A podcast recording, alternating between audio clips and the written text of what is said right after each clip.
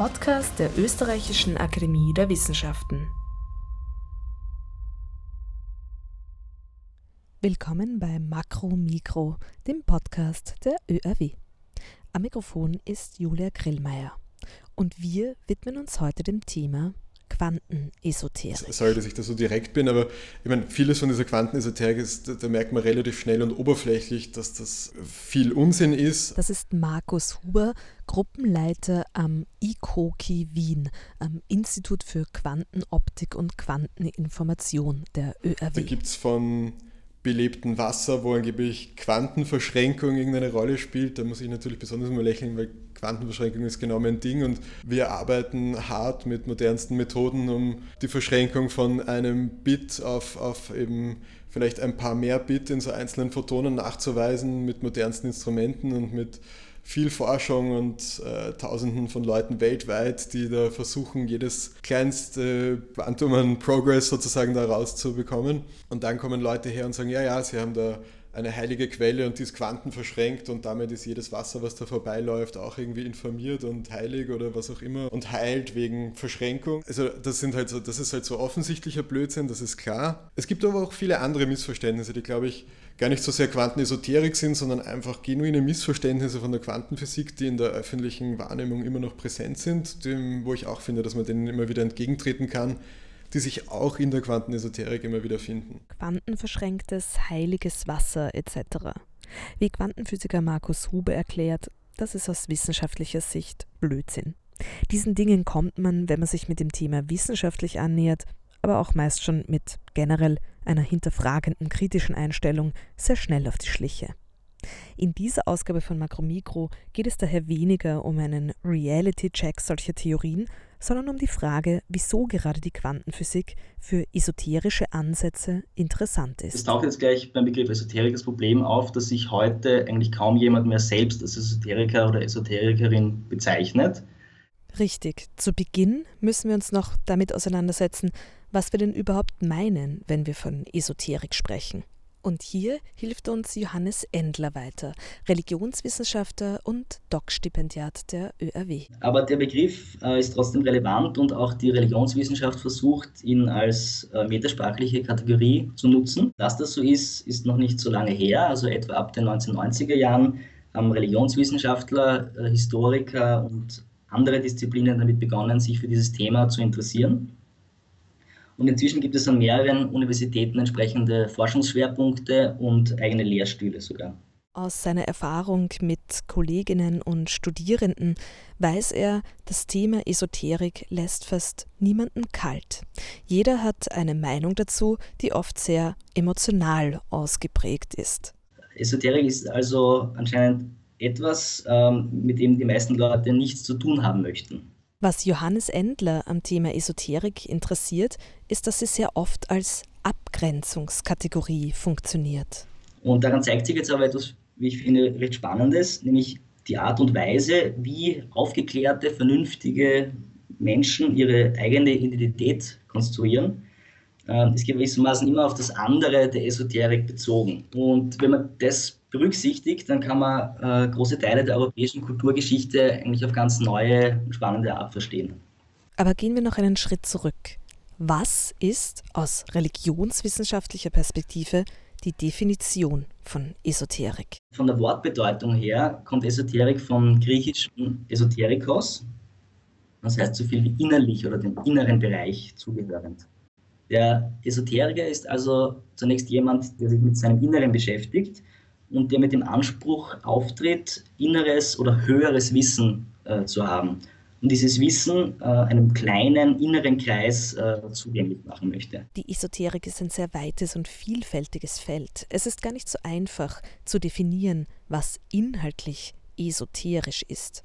Aber Johannes Endler hat einige interessante Ansätze, wie man eine solche Definition probieren kann jetzt einige Versuche, Esoterik auch darüber hinaus inhaltlich zu bestimmen und Merkmale zu finden, von denen man sagen kann, wenn ein Phänomen diese Merkmale besitzt, dann äh, ist es esoterisch, eine, eine Definition. Zu so einer idealtypischen Esoterik gehört zunächst ganz zentral das Denken in Entsprechungen. Damit ist gemeint, dass verschiedene Ebenen oder Klassen der Wirklichkeit, sowie also Pflanzen, Tiere, ähm, Menschen, Planeten bis hin zum göttlichen Bereich miteinander verbunden sind und also aufeinander bezogen sind und miteinander sich nicht kausal beeinflussen, sondern miteinander korrespondieren. Damit hängt dann die, die Vorstellung zusammen, dass der, dass der Kosmos insgesamt belebt ist und, und Geheimnisse in sich verborgen hält, die man durch bestimmte Übungen, Rituale und Imaginationen zugänglich macht. Und dieses esoterische, besondere Wissen, äh, das soll nun kein theoretisches Bücherwissen sein. Das Ziel der Esoterik ist immer, dass der Adept, der, der, der suchende Schüler sich auf dem Weg der Wahrheitssuche selbst verwandelt und seine ganze Persönlichkeit transformiert. Mit der Esoterik verwandt, so erklärt Johannes Endler, ist der Begriff des Okkulten. Und auch darüber kann man sich einer Definition für Esoterik annähern. Eine Möglichkeit ist, äh, sich da enger an die Wortbedeutung zu halten und zu sagen, Esoterik zeichnet sich äh, gerade dadurch aus, dass darin der, der Anspruch erhoben wird, über besonderes, geheimes äh, oder absolutes Wissen über den Menschen, den Kosmos, die Stellung des Menschen im Kosmos, den Weg zur Vervollkommnung und so weiter, dass man darüber verfügt. Und dieses Wissen, laut der Esoterik, unterscheidet sich von dem Wissen, das durch Vernunft oder durch religiösen Glauben erreicht wird. Also eine höhere Art des Wissens, die auch als Gnosis bezeichnet werden kann. Äh, aber auch bei dieser populären Esoterik findet man eigentlich immer die Rhetorik der verborgenen Wahrheit, die jetzt wiederentdeckt wird oder sonst wie ans Licht kommt.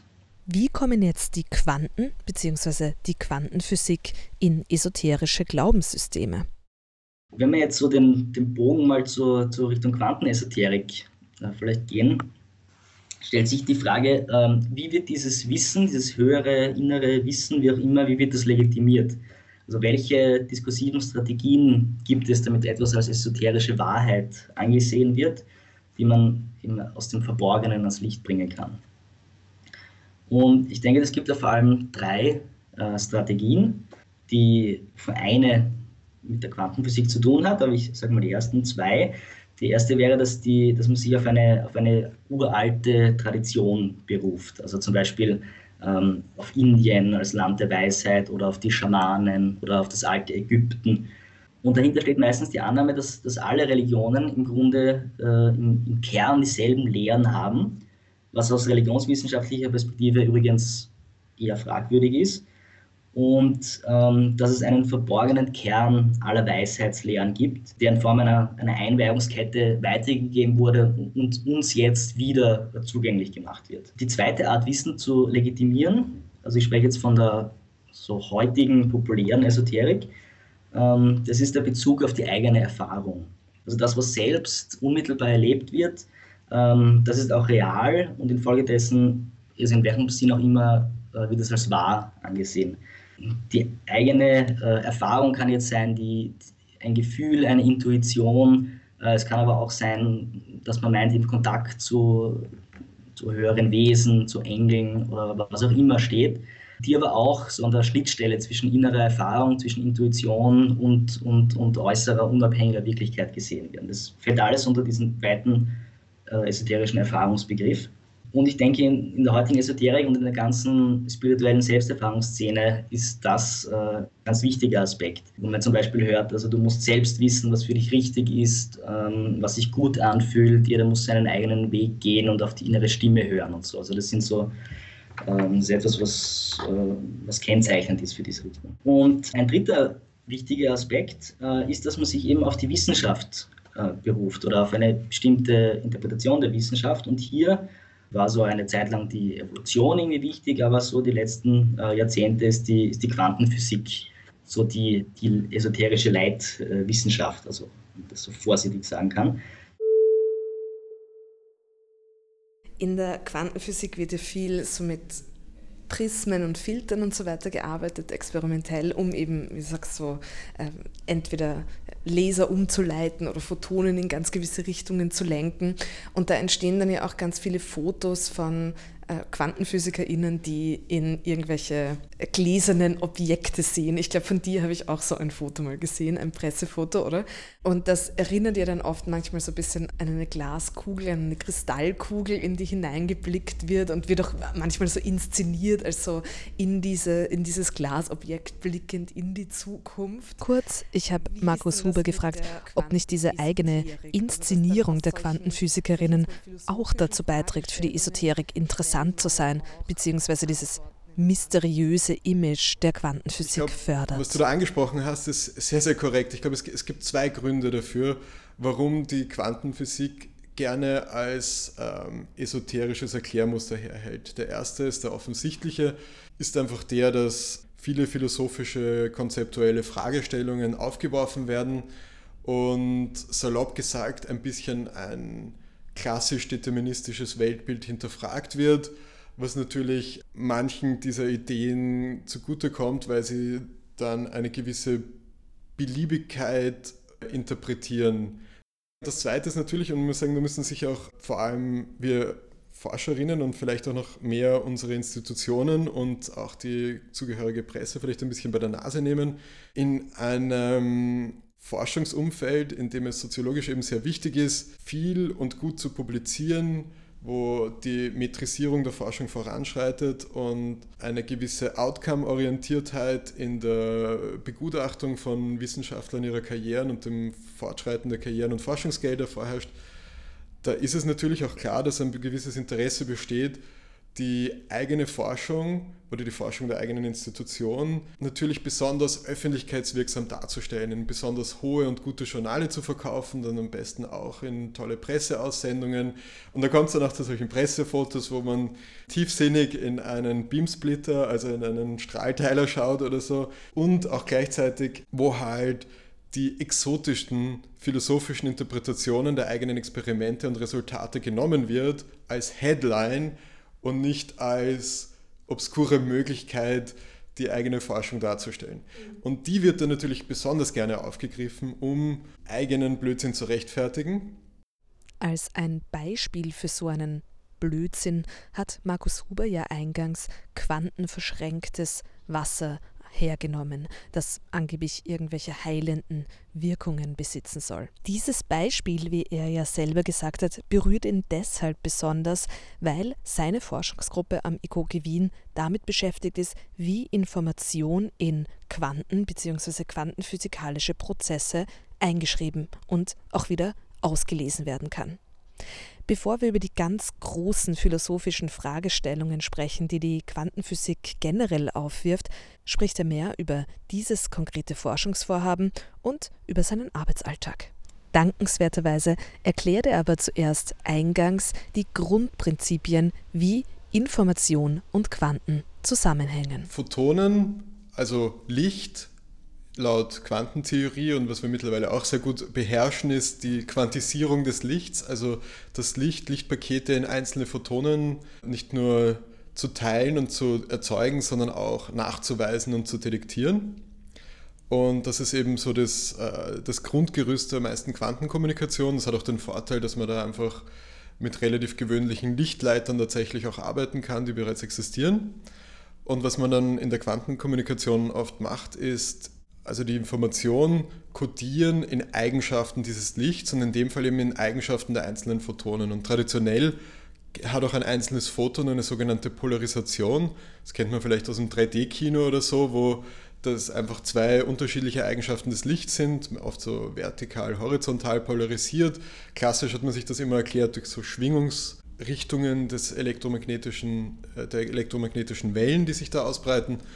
Und diese Eigenschaft konnte man verwenden, um ein Bit 0 oder 1 in ein einzelnes Photon zu kodieren, also ein horizontal oder vertikal polarisiertes Photon. Photonen haben noch wesentlich mehr Eigenschaften und genau die wollen wir halt nutzen, um die volle Bandbreite zu erreichen.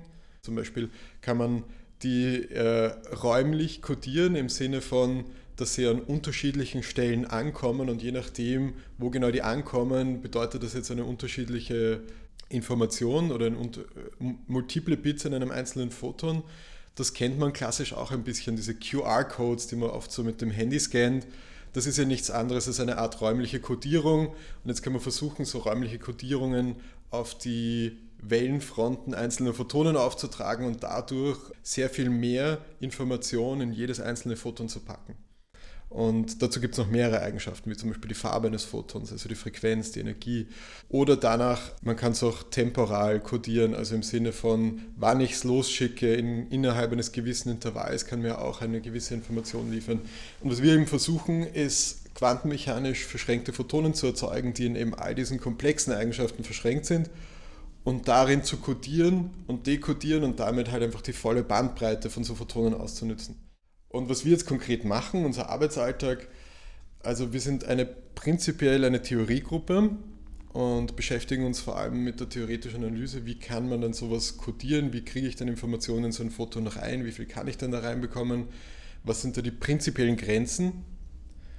Und da ist der Arbeitsalltag eher, wir, äh, steht man lange an der Tafel und starrt relativ dümmlich ein paar Formeln an der Tafel an und überlegt sich Dinge und diskutiert wenn man der Meinung ist, man hat was gefunden, schreibt man das dann auch auf und publiziert und hat dann eigentlich einen relativ normalen theoretischen Wissenschaftsbetrieb, ist im Endeffekt angewandte Mathematik.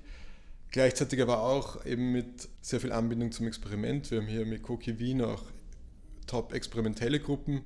Das Problem ist, Quanteneigenschaften sind sehr fragil, die gehen sehr leicht verloren und das ist auch der Grund, warum wir sie in der klassischen Welt oder in unserem Alltag eigentlich relativ selten erfahren. Wir haben eine relativ schlechte Intuition davon, was es heißt, eine Superposition zu haben, eine Verschränkung zu haben, weil das einfach im Alltag nicht mehr vorkommt, weil diese Sachen recht einfach verloren gehen. Deswegen wollen wir für jedes übertragene Photon einerseits so viel reinkodieren wie möglich, damit das, was überlebt, zumindest noch Informationen enthält. Und deswegen, weil eben die Quanteneigenschaften so ephemer sind, beziehungsweise wir unglaublich komplexe Apparate brauchen, um sie überhaupt wahrnehmen zu können, ist die Quantenphysik offen für große philosophische Fragestellungen und insofern auch für die Esoterik. Bevor wir uns am Ende dieser Episode noch in die ganz großen philosophischen Fragen stürzen, die die Quantenphysik aufmacht, bleibt die Frage, was denn die Esoterik an der Quantenphysik anspricht und wie sie das ausformuliert. Inhaltlich ist diese sogenannte Quantenesoterik der Religionswissenschaftler Johannes Endler. Äh, würde ich sagen, ein, äh, ein Gegenprogramm zum, zum Materialismus, der angeblich von der Mainstream-Wissenschaft vertreten wird. Es wird hier also unterschieden in einerseits eine, eine, eine böse, eine schlechte Wissenschaft, die die Erde und die Menschen zerstört und also äh, den Menschen als Maschine sieht und so weiter und auf der anderen Seite eine gute Wissenschaft, die mit der Esoterik und einer spirituellen Weltsicht kompatibel sei. Diesem äh, schlechten Materialismus stellt man dann eine, ein ganzheitliches oder holistisches Weltbild gegenüber. Und da wird zum Beispiel gesagt, das grundlegende Prinzip der Wirklichkeit ist eigentlich Energie.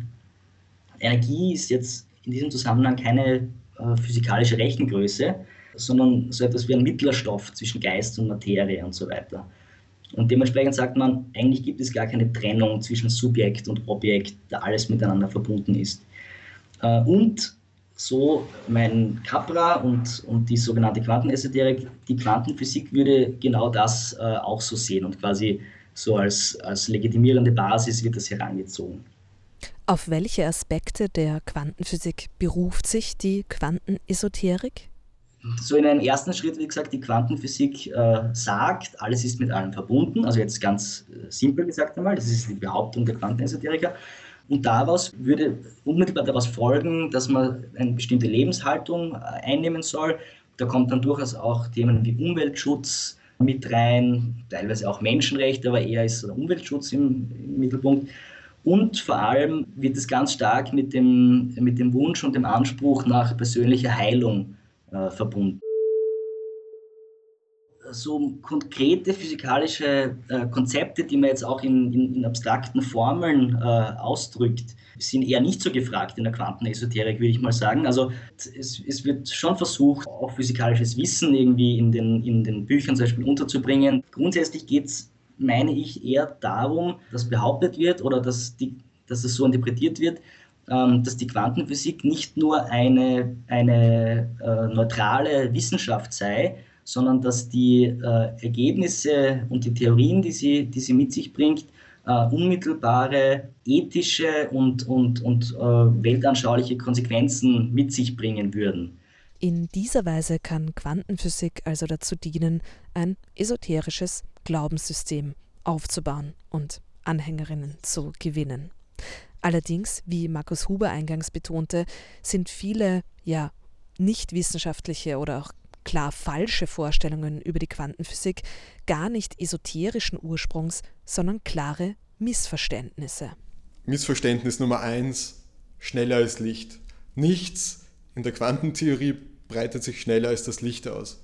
Das ist, keine Information wird schneller als das Licht übertragen, wenn äh, ein verschränktes Quantenteilchen noch so weit voneinander entfernt ist und ein Physiker, Physikerin manipuliert eines, passiert mit dem anderen genau nichts, das verändert sich nichts, da, da passiert einfach nichts.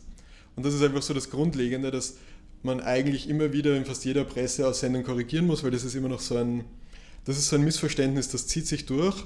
Und ich, ich glaube, das ist ein generelles Missverständnis, das man auch relativ leicht klassisch erklären kann, was sich da über Licht schnell ändern kann. Und das, das ist nämlich auch sehr, sehr klassisch. Also machen wir mal ein kurzes Gedankenexperiment, sagen wir, wir machen uns vorher aus, äh, ich schicke dir eine Box, von mir aus auch auf dem Mond, um es besonders weit und drastisch zu machen. Und ich sage in dieser Box, ich, ich lege einen Teil eines Sockenpaars rein. Dann, Monate später, von mir aus Jahre später, kommt dann irgendwann die Box von mir an und in dem Moment, wo du aufmachst und siehst, da ist ein roter Socke drin, weißt du instantan, ich auf der Erde habe auch einen roten Socken. Aber das ist keine überlichtschnelle Informationsübertragung. Die Information, die braucht so lange, wie die Box zum Senden braucht. Dadurch, dass du dann am Mond jetzt weißt, ah, ich habe auch einen roten Socken, dadurch kannst du mir keine Nachricht schicken und auch meinen Socken nicht mehr verändern oder sonst irgendwas tun. Alles, was du, was sich ändert, ist dein Wissen, dass ich da jetzt einen roten Socken habe. Und genau dasselbe passiert eigentlich auch in der Quantenphysik, dass ich Messungen an korrelierten Teilchen mache und ich kriege eine Messung und dann weiß ich, aha, mein Partner, meine Partnerin, die hat jetzt genau dasselbe gemessen, aber das war's. Das Spannende ist eher, und das ist eben das Schwierige. Die, die, das Spannende ist die Existenz von nicht gleich, nicht kommutierenden Observablen, wie wir es nennen, nicht gleichzeitig bestimmbaren Größen, so aufgrund von Unschärfen und dass man in mehreren unbestimmbaren Größen korreliert sein kann. Das hat keine klassische Entsprechung und das ist halt auch das, was so schwierig in einer Headline oder in einem kurzen Presseabstract zu verpacken ist. So ein typisches Argumentationsmuster ist eben erstens einmal, ähm, alle großen Weisheitslehren sagen im Prinzip dasselbe. Es gibt eine ewige Weisheit, die, also das ist der Bezug auf die Tradition, die wird nun endlich auch von der modernen Wissenschaft der Quantenphysik äh, bestätigt. Und darüber hinaus wird gemeint, dass, diese, also dass diese, dieses Wissen auch unmittelbar äh, erfahren werden kann. Also da ist die Erfahrungsdimension. Und dieses Konglomerat gibt dann so ein, ähm, so ein Evidenzgefühl, dass eben wirklich alles mit allem verbunden ist. äh, nachdem wir alles mit allem verbunden ist, wir durch, auch durch unseren Willen, äh, unsere Präsenz die Natur beeinflussen können. Und auch hier meint man, sich auf die Quantenphysik äh, berufen zu können. Und das Zweite ist, das, das spielt da auch eben mit rein, ähm, zum Beispiel, dass die Vorherbestimmtheit von Resultaten aufgehoben wird, stimmt. Also in dem Sinne, was man schon sagen kann, in der Quant klassisch kann man sich vorstellen, eine Messung ist einfach nur so etwas wie den Schleier lüften. Das ist ein Objekt, das hat vorher eine bestimmte Eigenschaft bezogen auf alle möglichen Messungen und indem ich es messe, sozusagen lüfte ich den Schleier und schaue, was diese Eigenschaften sind. Jetzt existieren aber nicht gleichzeitig bestimmbare Größen in der Quantenmechanik, Ortonimpuls, Polarisation, zirkulär, horizontal und so weiter und so fort. Und das Objekt kann nicht klare Eigenschaften in Bezug auf beides haben. Und erst durch die Messung lege ich sozusagen Klarheit fest. Das heißt, diese Messung tut mehr als nur den Schleier zu lüften, sie legt das tatsächlich auch fest. Und da ist jetzt das, das, das gängige Missverständnis, dass ich mir das aussuchen kann. Dass ich sozusagen, wenn ich den Ort messe, mir aussuchen kann, wo der Ort ist. Nein, das kann ich nicht. Ich kann, ich kann entscheiden, ob ich jetzt den Ort oder den Impuls messen will, aber das ist inhärent zufällig. Also ich kann das nicht bestimmen. Da gibt es diese ganzen Selbsthilfebücher, wo man sagt, ja, ich brauche ja nur das Bewusstsein bestimmt irgendwie die Realität und ich, ich kann mir sozusagen aussuchen, was dann rauskommt bei der Messung. Nein, das, das stimmt leider nicht. Und das ist so das, das zweite große Missverständnis.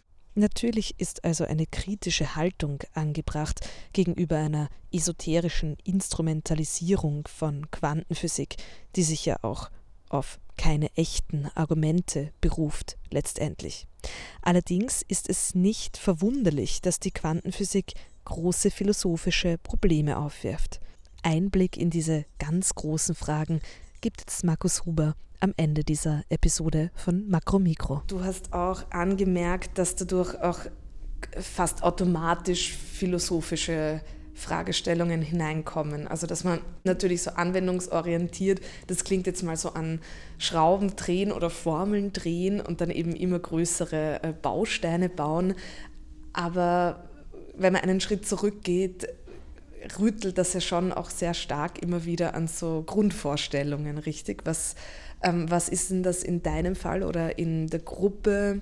Was sind denn das für Überlegungen? Spannend, danke für die Frage. Das ist natürlich genau mein Lieblingsthema. Also ich meine, die Anwendungsorientiertheit ist halt immer die, die sich am besten erklären lässt, weil die Leute damit am meisten anfangen können. Aber das, was mich natürlich am meisten fasziniert und motiviert, sind eigentlich Grundlagenfragen.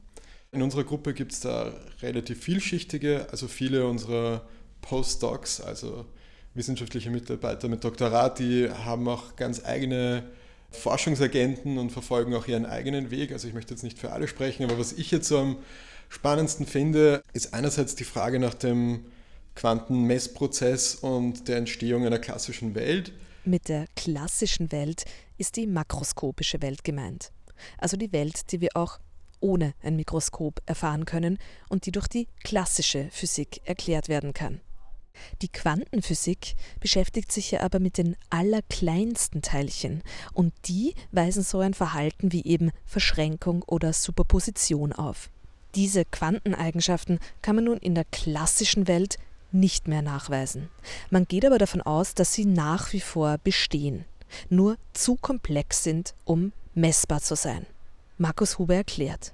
Wenn alles wie wir denken, quantenmechanisch ist und wir ein bisschen reduktionistisch denken und irgendwie sehen, dass die klassische Welt ja eigentlich auch nur ein Zusammenspiel von vielen, vielen, und zwar sehr vielen, sehr komplexen Quantensystemen ist, dann ist da eine, mal die grundlegende Frage nach der Emergenz der klassischen Welt.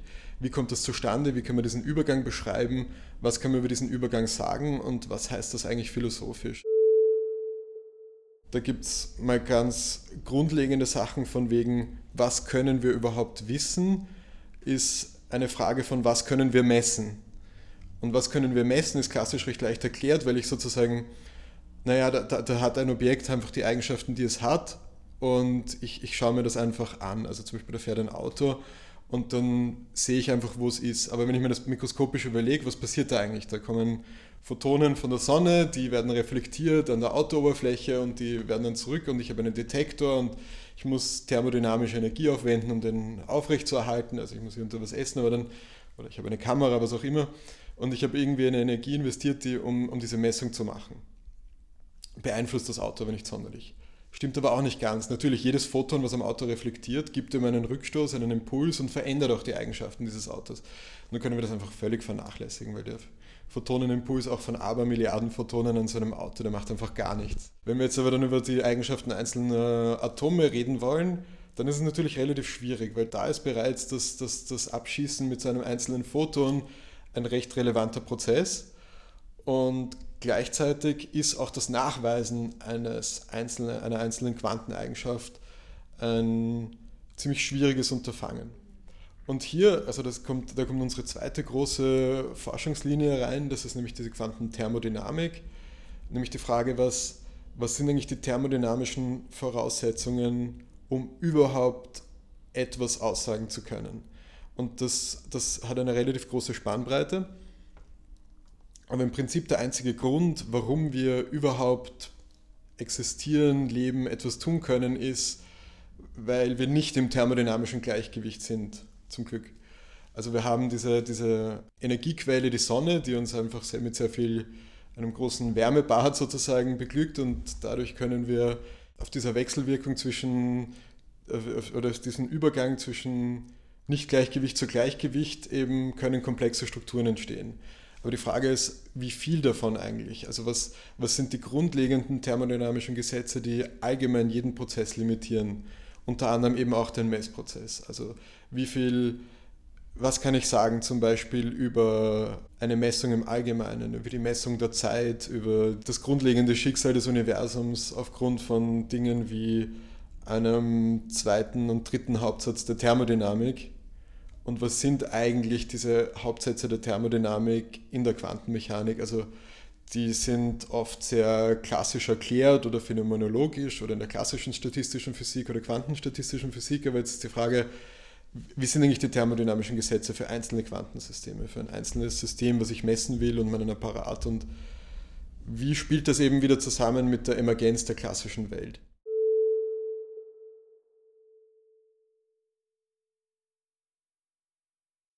Wird das an dich herangetragen in irgendeiner Form oder ist das was, was eh in einer gewissen Community stattfindet, die dann gar nicht so die Anbindung an, an tatsächlich wissenschaftlich tätige Menschen sucht? Gemeint sind hier wieder die QuantenesoterikerInnen. Ja, also ich, ich habe nicht das Gefühl, dass da irgendwer die Anbindungen an die Wissenschaft sucht. Im Gegenteil, die wird natürlich gemieden, weil aus der Wissenschaft kommt natürlich nichts außer Kritik und ich glaube, die Leute wollen natürlich auch ihr Geld machen ich tue mir von außen auch schwer zu verstehen. Ich glaube, manche Leute glauben das auch tatsächlich. Also ähm, die glauben an ihre übernatürlichen Fähigkeiten. Manche machen das vielleicht bewusst kalkuliert. Wie da die, das, das Verhältnis ist, kann ich schwer sagen. Aber eins ist allgemein, dass sie eigentlich die Auseinandersetzung mit der Wissenschaft natürlich scheuen, weil da für sie nichts Produktives rauskommen kann. Inwiefern stellt sich Markus Huber dennoch gerne diesen Missverständnissen und räumt sie auf? Wir hören abschließend sein Plädoyer für Wissenschaftskommunikation.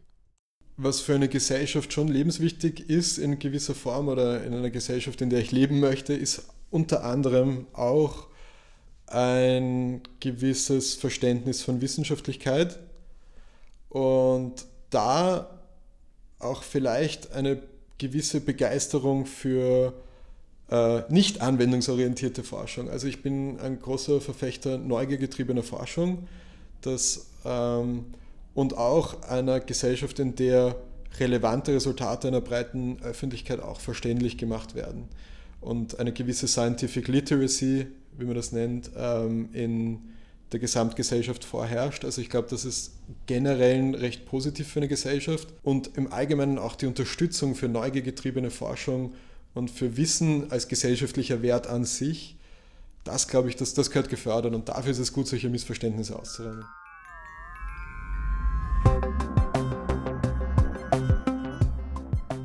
Das war Makro Mikro über das Thema Quantenesoterik. Herzlichen Dank an meine Gesprächspartner, den Quantenphysiker Markus Huber und den Religionswissenschaftler Johannes Endler.